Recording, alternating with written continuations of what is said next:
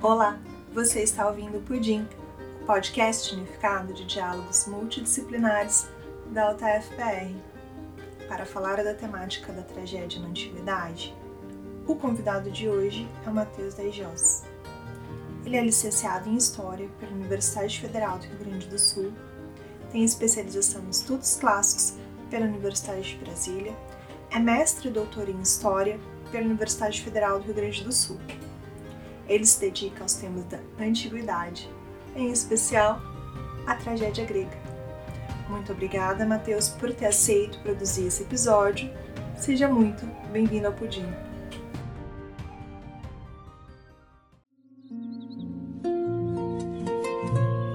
Olá, meu nome é Matheus da Jos. A fala que vou apresentar é uma introdução à tragédia grega, tema muito importante para a nossa memória cultural tendo centenas de releituras dos temas trágicos na pintura, no próprio teatro, na poesia, influenciando também o cinema, indo de diretores tão díspares como Pasolini a Woody Allen, trabalhando também na psicologia e o famoso aspecto da psicanálise, com a contribuição de Freud no complexo de Édipo e na filosofia com o tema do trágico nos filósofos alemães. Se você se interessa por cultura, você já deve ter notado que a tragédia grega acaba sendo um tema incontornável. Quem gostar da minha fala, dessa fala introdutória, eu convido para conhecer o meu canal no YouTube, chamado Conjunção Buquiana, na qual faço resenhas e comentários de livros.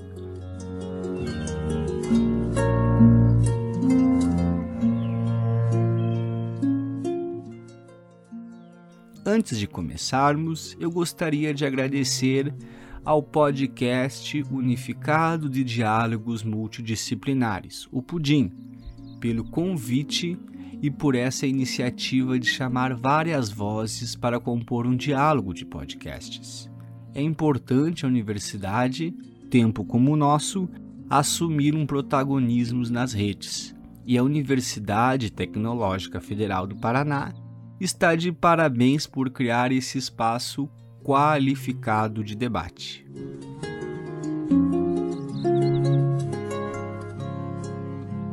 Então, essa minha fala é para apresentar alguns aspectos da tragédia grega, é para discutir alguns temas sobre o texto trágico grego, fazendo com que a gente possa ler a tragédia com outros olhos, fazendo com que a gente perceba um pouco da historicidade do texto, ou seja, quais os elementos que estavam em jogo quando aquele texto foi encenado, foi colocado no palco pela primeira vez. O que os gregos compreendiam da tragédia? A tragédia é como o nosso teatro moderno? E para fazer essa apresentação, eu vou me basear em três grandes perguntas. A primeira, um grande caráter introdutório: o que é uma tragédia grega? A segunda é o que ela poderia significar para os antigos gregos. E a terceira é porque a tragédia grega ainda é atual, possuindo as mais diferentes interpretações dentro dos mais variados espectros políticos. É importante a gente colocar essas três perguntas para que nós consigamos ler a tragédia grega de uma maneira não tão inocente, mas entendendo que ela é um texto, um texto produzido num lugar para um determinado público, para uma determinada plateia e tendo certas regras. Assim, para a gente não fazer uma leitura ingênua da tragédia grega.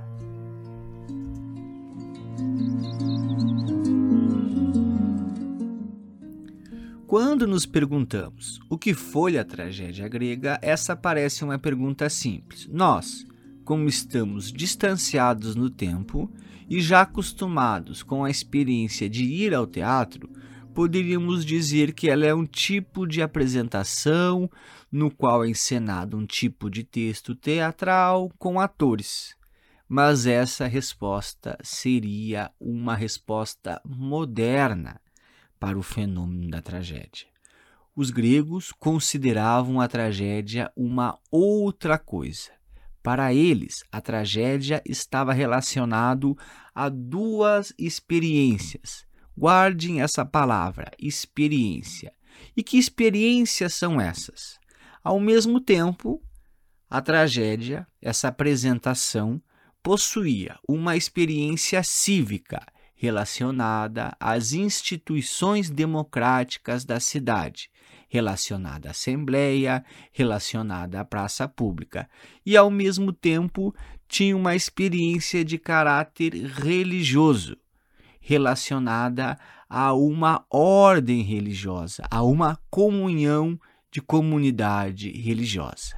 Então, para os gregos, a experiência da tragédia não é como ir ao teatro. Por mais que o teatro seja herdeiro da tragédia, para os gregos, a experiência da tragédia é algo completamente distinto. A tragédia grega não é algo que nós chamaríamos de arte. Para os gregos, ela é outra coisa. Para os gregos, ela pertence a um outro cotidiano, a uma outra experiência de mundo.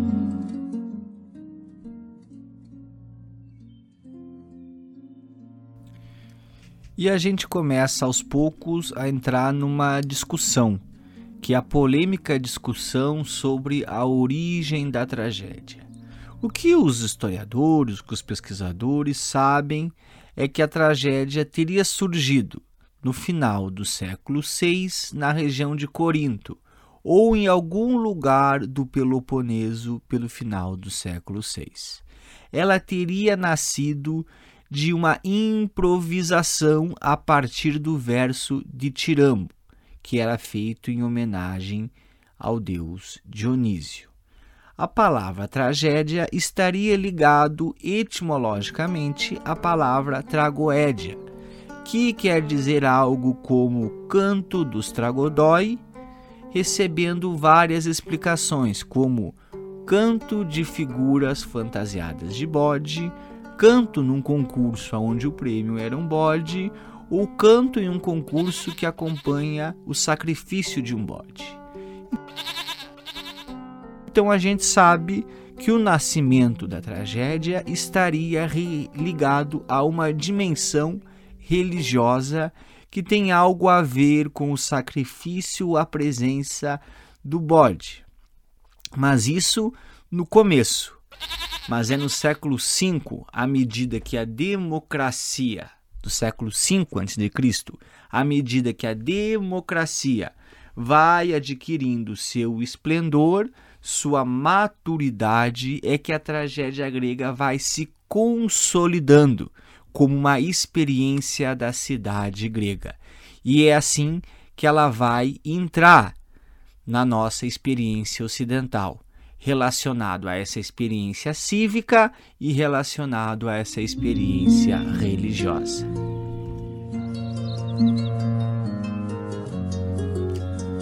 O século V a.C., para a gente se sintonizar, é, começa em 500 e termina em 401 a.C. E é esse é o século da democracia. Esse é o século da era de ouro de Péricles, esse é o século aonde Atenas vai deixar de ser uma pequena cidade e se tornar uma potência no Peloponeso. Esse é o século dos grandes oradores e este é o século da democracia. Esse é o século que Atenas vai vencer as guerras dos Medas, chamado de guerras greco-pérsicas, e esse é o século onde vai ter também a terrível guerra do Peloponeso. E é nesse século que a tragédia vai lentamente se institucionalizando na cidade, ou seja, ela vai sendo cada vez mais uma festividade colocada no calendário festivo da cidade. Ela vai se agregando ao calendário de festas da cidade. Os gregos às vezes são tomados como um povo bastante sério, bastante sisudo, mas não é verdade. Os gregos possuem um longo calendário de festas, aonde tinham festas a deus Artemis, tinham festas a Apolos, e vai ter também uma festa a esse deus, chamado Dionísio. E essa institucionalização dessa festa vai fazer com que o teatro, que era um lugar com, com madeira, era um lugar meio rústico, vai se tornando uma grande construção numa parte da cidade, aonde o teatro vai recebendo o dinheiro, vai sendo embelezado. E aonde essa festa religiosa vai ser uma festa onde a cidade vai parar. E como é uma festa religiosa, ela não pode ocorrer em qualquer dia. A tragédia grega vai ter um dia, uma hora e um público específico. Não se pode marcar uma tragédia e apresentar. Não. A comunidade tem que parar, preparar a cidade e apresentar as tragédias. Então, então a tragédia está ligada a um festivo, a um momento festivo, a uma particularidade festiva na cidade de Atenas e nas outras cidades do Mediterrâneo grego. E acontece durante o ano três grandes momentos das tragédias. O primeiro é as Leneias, ou as Lenéias, que aconteciam no final de janeiro para as quais era parado o trabalho do campo, do comércio e da navegação, e fazendo com que a cidade se dedicasse exclusivamente à festa de Dionísio.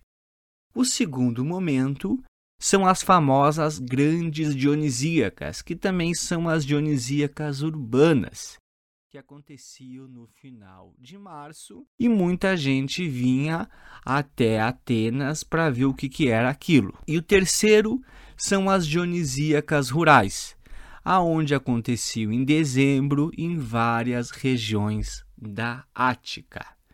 E aqui cabe a pergunta: por que Dionísio é importante e por quem é esse Dionísio, esse deus a qual o teatro prestava homenagem.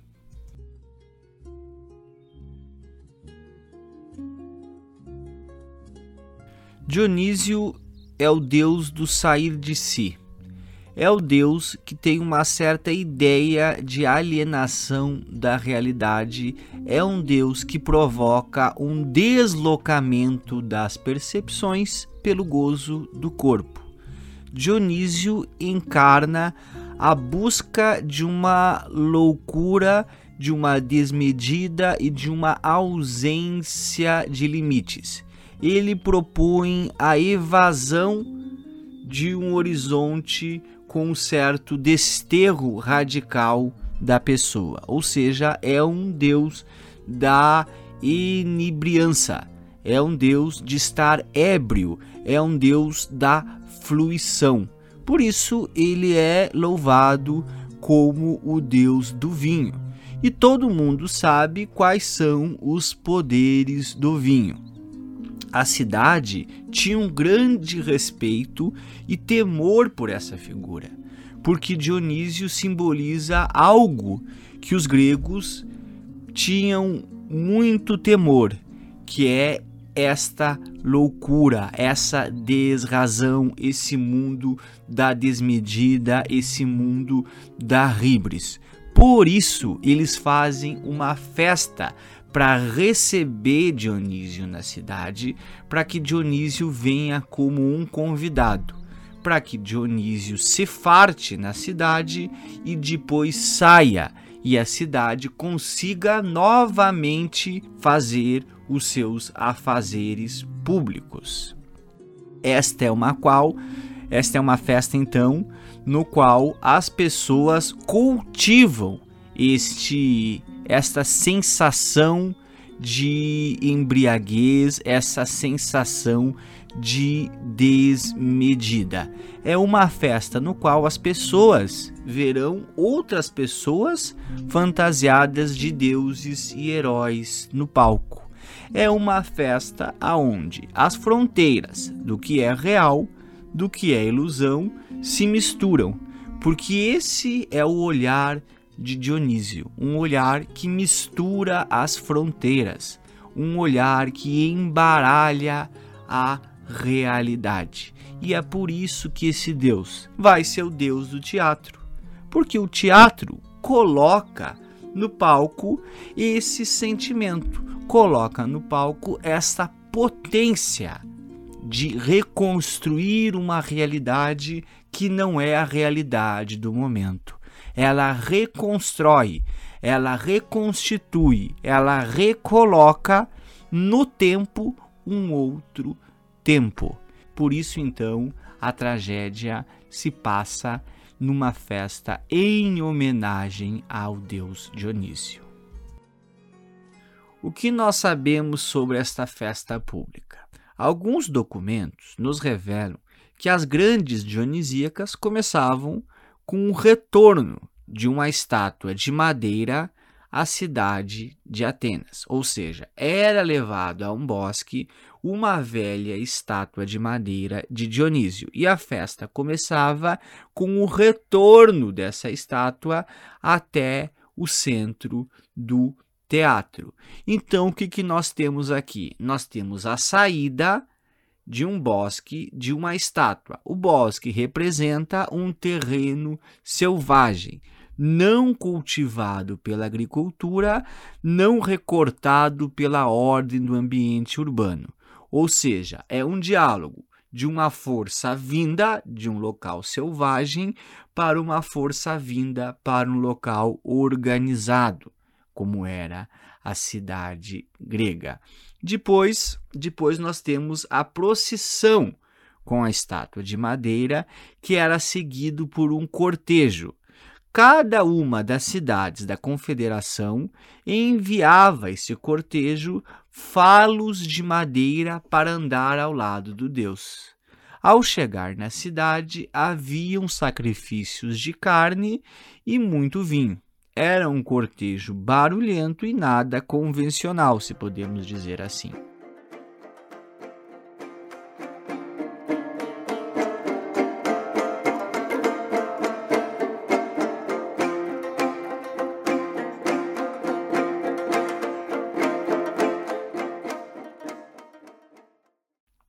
Essa estátua de madeira era colocada no centro do teatro nos dias de festas, os cidadãos ricos abriam os seus pomares para que outros cidadãos mais pobres pudessem colher frutas.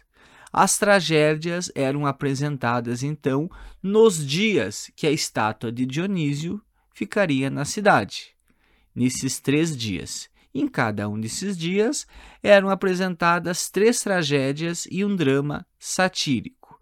O quarto dia era dedicado às comédias. As peças eram escolhidas mediante um concurso. Quem dirigia esse concurso era chamado de arconte, o arconte epônimo, o qual era responsável por escolher e recrutar os membros dos três coros, que seriam dirigidos e sustentados por um chefe, esse chefe era chamado de o Corifeu, a qual tinha um grande prestígio político e compartilhava a glória do poeta em caso de vitória da tragédia em que ele participava. Então, o que vocês estão percebendo aqui é que a tragédia era algo muito bem organizado. A cidade se fazia prestativa, fazia concursos, fazia uma organização, fazia um festival, fazia escolhas de membros do coro para poder trazer essa estátua de Dionísio e para poder apresentar as tragédias. A cidade grega se congregava para receber Dionísio e se congregava para apresentar as tragédias.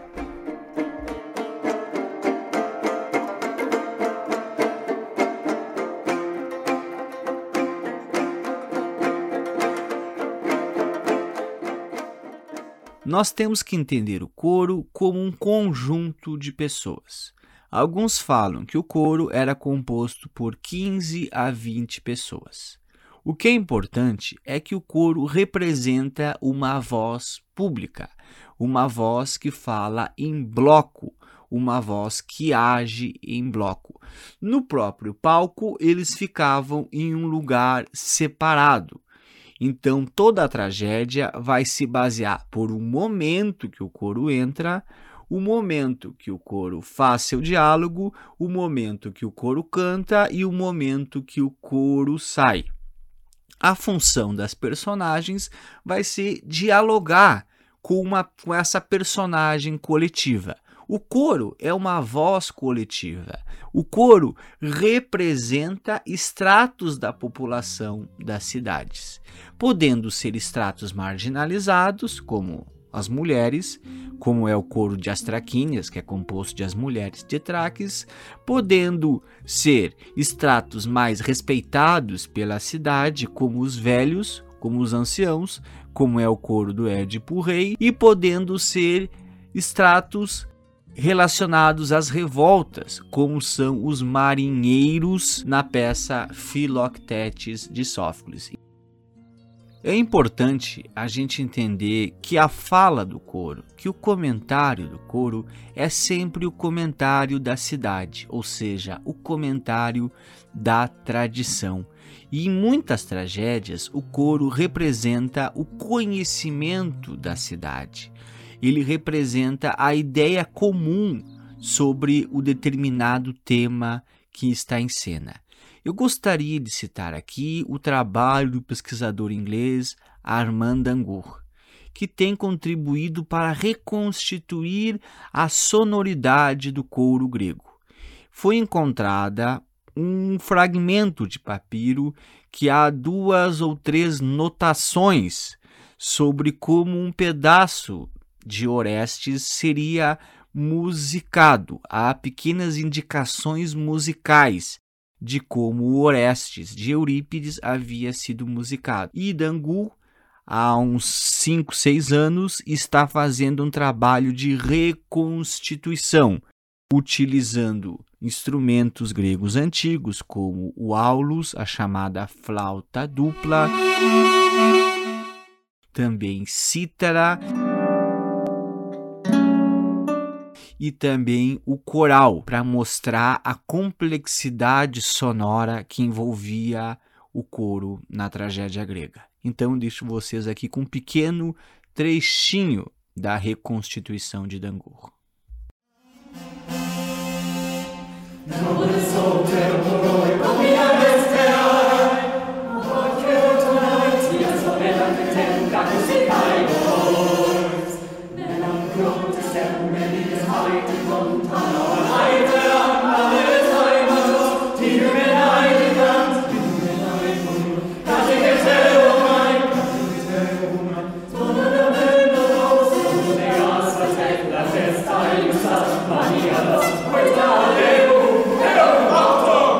Então imaginem a amplitude desse som em um teatro que tem acústica como um teatro grego. Em um teatro grego, você pode bater palmas ou estralar os dedos no meio do teatro, que quem está lá em cima ainda escuta.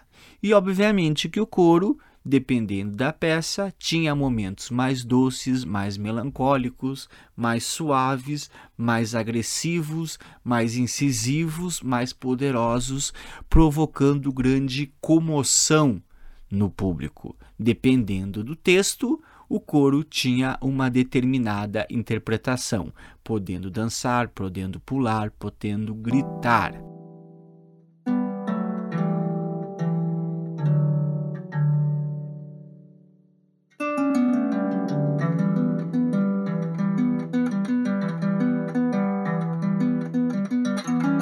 A dinâmica de atuação dos atores antigos gregos é muito diferente da dinâmica de atuação de nossos atores modernos.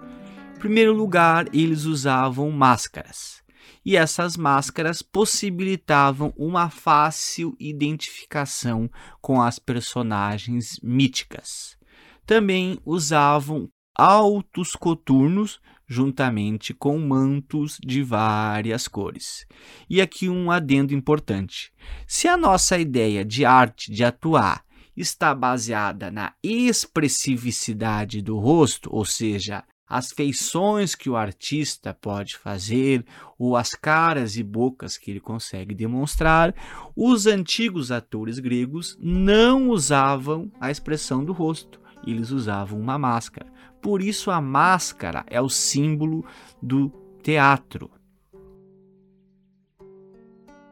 Então a gente já começa a delinear um pouco da tragédia. A tragédia ocorria então em uma festa sagrada em homenagem ao deus Dionísio. O deus Dionísio saía do bosque e ia até o teatro. Tinha um grande cortejo, tinha muita festa, tinha muita comida, muito vinho, muita alimentação, um ambiente sagrado, muita fruição, muito sair de si, o coro com uma música muito alta e o espetáculo ali acontecendo. Alguns pesquisadores já pesquisam uma certa economia do festival. Possivelmente havia barracas de pessoas vendendo coisas, ouviam transeuntes, havia uma movimentação diferente na cidade. Mas daí a gente começa a se colocar algumas perguntas. Antigamente, pensava-se que só os cidadãos, ou seja, a gente tem que lembrar que a democracia grega era excludente, ou seja, somente os homens, ricos ou pobres, poderiam participar da tragédia, excluindo as mulheres e os estrangeiros. Hoje já acredita que não. Acredita-se que também as mulheres poderiam ver todo o espetáculo e que elas não eram excluídas do teatro. E como se sabe disso? Se sabe disso olhando a capacidade física do teatro. Quantas pessoas o teatro grego era capaz de receber. Então, hoje já se discute que as mulheres poderiam participar da festa em homenagem a Dionísio. Quando nós falamos que a tragédia está ligada à interpretação do mito, nós temos que pensar o que é mito. Ou seja, de uma forma bem resumida, nós podemos compreender que mito é uma maneira de interpretação do mundo. Mito é um discurso que visa a compreensão e a explicação das coisas, dando sentido a histórias, contando origens e contando formação de objetos, costumes e lugares. O mito, então, é uma história de caráter formador. O mito é um discurso totalizante sobre a realidade. O mito, apesar de ser um discurso totalizante, ou seja, de ser uma explicação total apresenta várias variações. E a tragédia vai pegar variações de vários mitos e vai recontar essas variações. Então, a tragédia trabalha com um texto, que é esse texto mitológico. O que a tragédia faz é reelaborar esse texto para o seu público, no caso, os cidadãos atenienses que estão presentes no teatro. A tragédia é reelaboração de um enredo mítico. Nenhum tragediógrafo pode criar um enredo mítico do zero. Todas as histórias míticas são conhecidas em suas variações por grande parte do público que está ali. Então, o que ele pode fazer é fazer pequenas variações, colocando um personagem. Esse personagem que entra, ele entra sem nome. É um mensageiro, é uma ama, é alguém que nunca é nomeado. Os grandes personagens, Édipo, Odisseu, Filoctetes, Medeia, Tiresias, todos esses nomes já são conhecidos. Então, o que ele faz é reelaborar a partir de um grande código como ele vai trabalhar a sensibilidade, como ele vai tirar as emoções do seu público, o que Aristóteles vai chamar de a catarse na tragédia.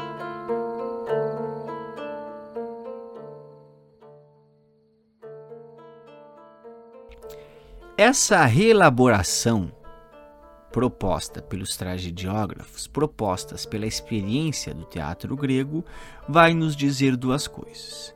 Primeiro, é uma diferente racionalização dos mitos. A tragédia consegue mostrar como os gregos reinterpretam esses mitos. Segundo, é que para reinterpretar esses mitos antigos, é necessário trazer a esses mitos um novo vocabulário. Ou seja, para se reatualizar, é preciso se reatualizar pegando um determinado enfoque. E o enfoque dessa reatualização é o enfoque político. Por isso que a tragédia tem uma dimensão cívica. Por isso que a tragédia tem uma experiência cívica. Porque a tragédia vai ser a reelaboração dos mitos pelo vocabulário democrático da cidade grega. Então, os antigos mitos estarão no palco discutindo leis discutindo política quase como um cidadão contemporâneo do século V. E aqui a gente retoma a clássica forma do historiador alemão Walter Nestle. A tragédia é quando se começa a ver o mito pelo olhar do cidadão. Ou seja, a tragédia é o mito reinterpretado pelas angústias da democracia ateniense.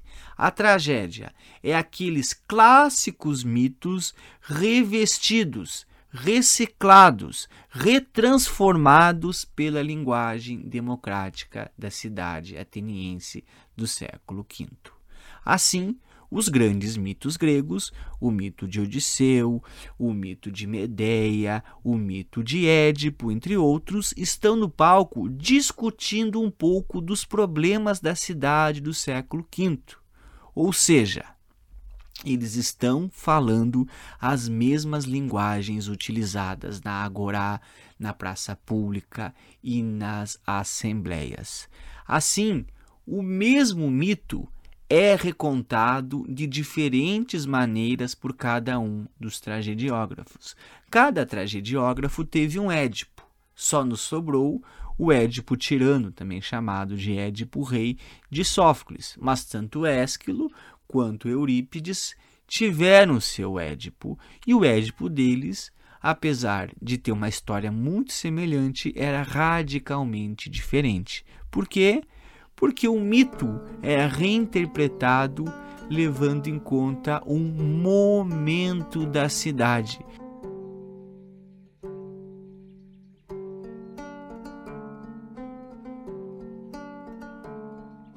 Assim, do ponto de vista histórico, a tragédia é reinterpretação do mito, levando em conta aquela palavrinha que eu mandei vocês guardarem, experiência levando em conta a experiência religiosa, que faz parte da experiência do mundo do mito, a experiência democrática, que é uma experiência construída pela cidade, e levando também em conta a experiência da arte do teatro. Assim, há um diálogo entre várias experiências e potencialidades. O texto trágico sempre faz um diálogo. Esse diálogo que um historiador chamado Vidal Naquet chamou de o espelho quebrado. Ou seja, há um diálogo entre o que acontece na cidade é de alguma forma refletido também no texto trágico. E a gente pode citar, por exemplo, dois exemplos. O exemplo do Filoctetes de Sófocles. Filoctetes de Sófocles é uma peça escrita em 408, quando a Guerra do Peloponeso, que começou em 431 e vai terminar só em 404, estava no seu fim e a situação estava ruim para Atenas. E a peça vai trazer uma grande reflexão sobre como as guerras são injustas, sobre como as guerras são perigosas.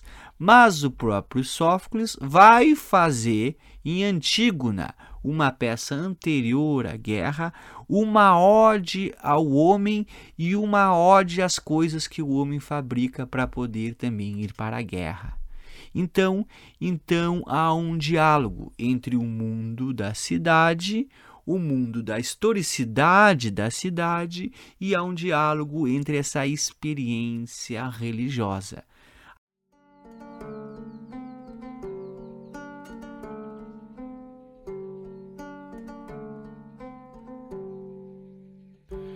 Dentre todos os tragediógrafos, houveram os três mais famosos, e todos eles ajudam a contar um pouco da democracia grega no século V. O primeiro foi Ésquilo, que teria nascido em 525 e morrido em 456 a.C. Dele é o único que nos resta uma trilogia completa, a Oresteia, entre suas peças podemos destacar Os Persas e Prometeu Acorrentado.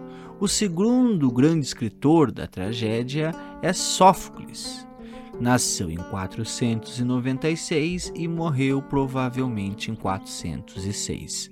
Sófocles foi estratego, um membro da aristocracia ateniense, e entre suas peças estão a famosa Édipo Rei ou Édipo Tiranos, Antígona, Édipo e Colono e Filoctetes, entre outras.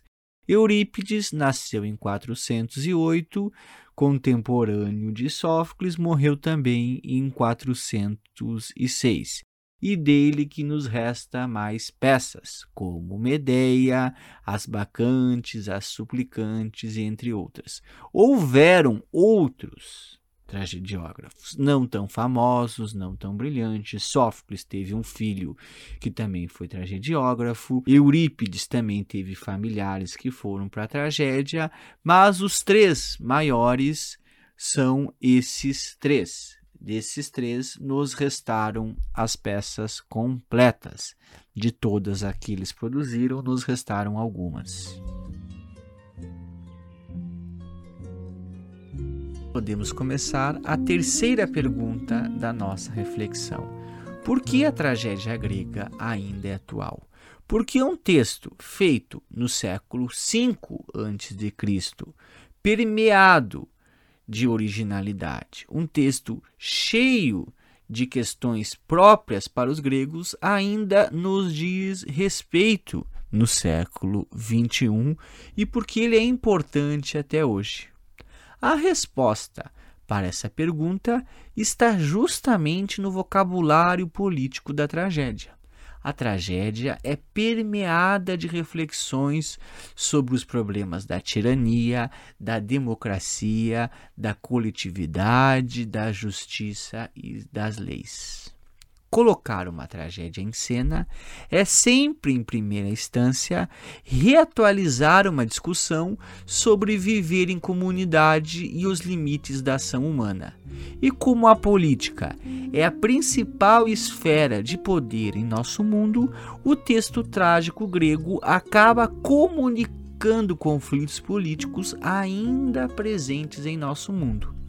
Vários grupos políticos e ideológicos reivindicam interpretações das tragédias.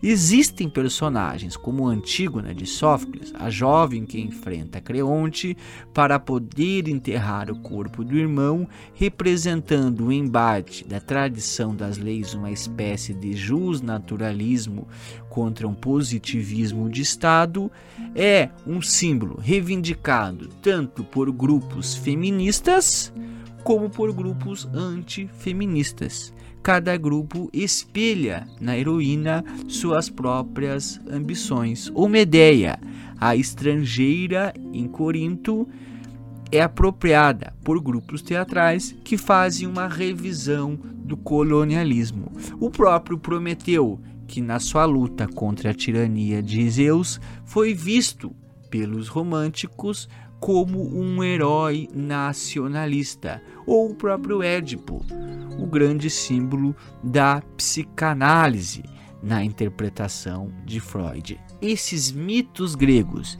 revestidos pelo vocabulário político, nos trazem problemas de convivência.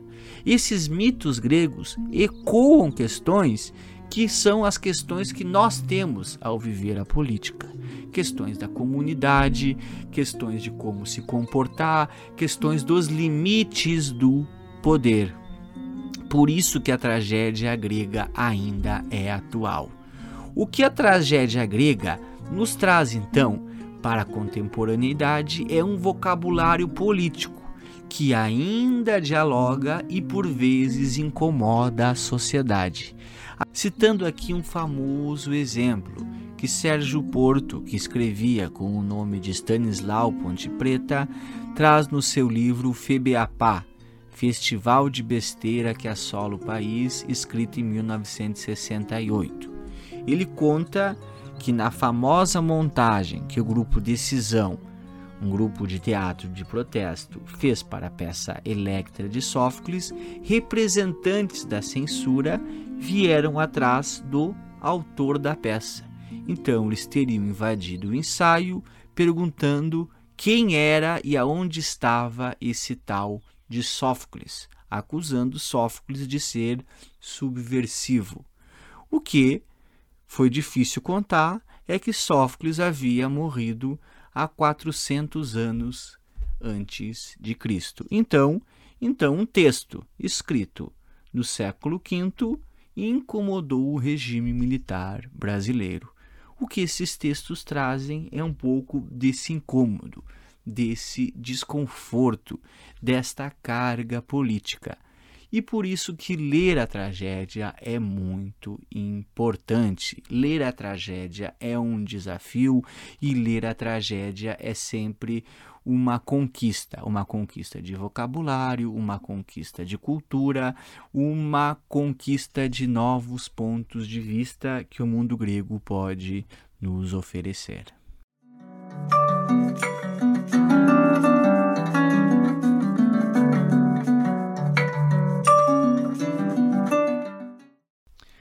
Neste episódio, eu quis trazer somente uma espécie de introdução à leitura das tragédias, enfocando os pontos mais importantes, enfocando a importância do vocabulário e enfocando a importância do festival religioso.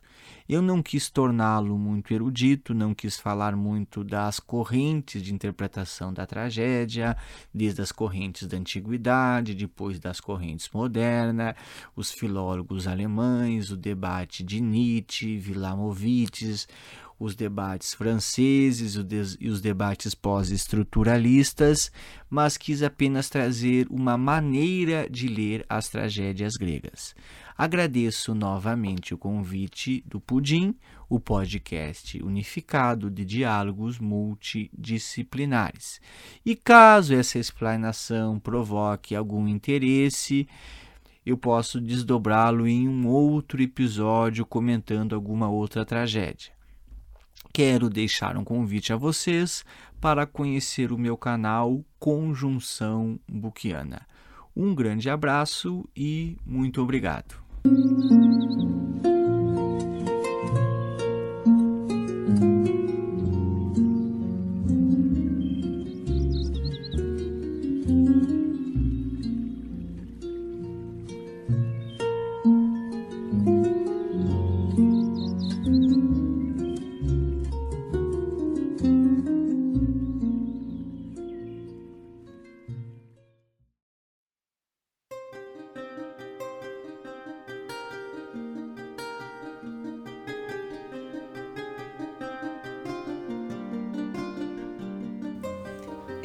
episódio do Pudim, podcast unificado de diálogos multidisciplinares, um projeto de extensão da Alta FPR, editado por Matheus Egios.